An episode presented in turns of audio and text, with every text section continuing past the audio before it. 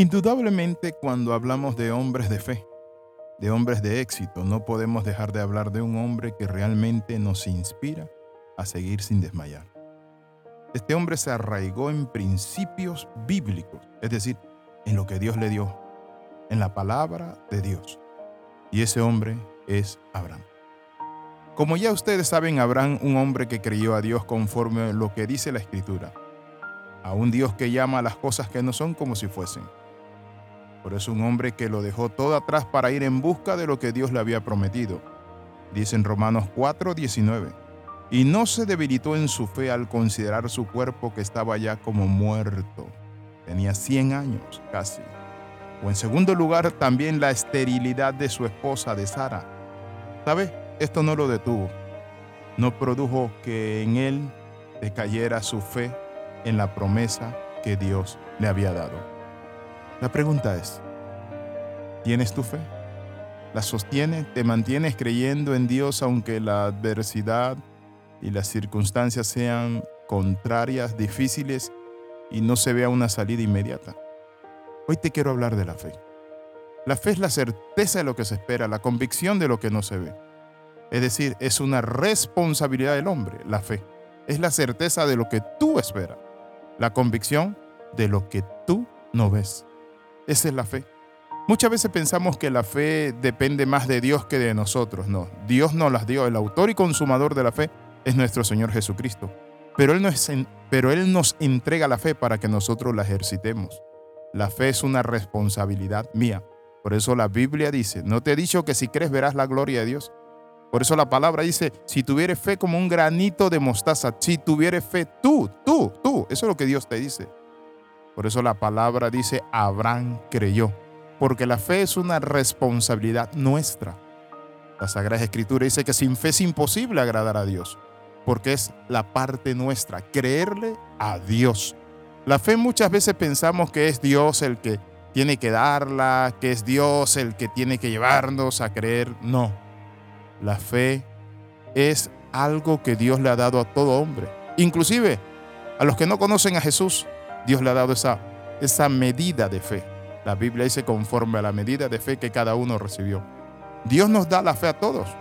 Pero quiero decirte esto, hay algo que todos debemos entender y es que cada uno de nosotros particularmente debe, desarrollar su fe. ¿Cómo crece la fe? En primer lugar, la fe crece por la palabra. La Biblia dice que la fe viene por el oír y el oír por la palabra de Dios. En segundo lugar, la fe crece por los pasos que uno da. Creí, por lo cual hablé. Es decir, yo creo y hablo. Al creer y hablar, hago algo, saco lo que está en mi corazón y lo saco a mi boca. Por eso se conoce el término como invocación, invocar.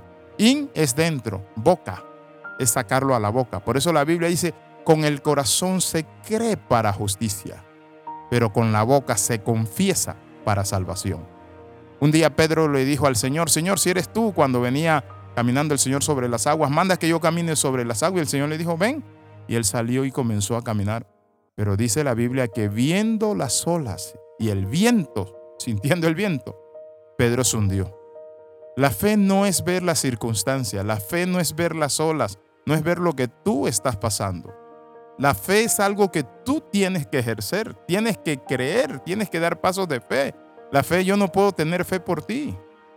Por eso la Sagrada Escritura nos dice a nosotros que la fe es algo personal.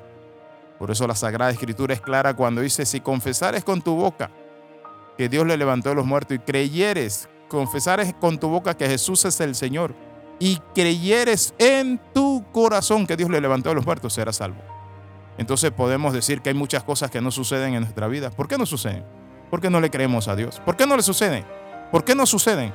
Porque no alimentamos nuestra fe con la palabra de Dios. En tercer lugar, ¿por qué no suceden? En tercer lugar, ¿por qué no suceden? ¿Saben por qué no suceden? Porque nosotros no damos los pasos de fe. La fe es una medida. La fe, quiero decirte, es algo ordinario que te lleva a ser extraordinario.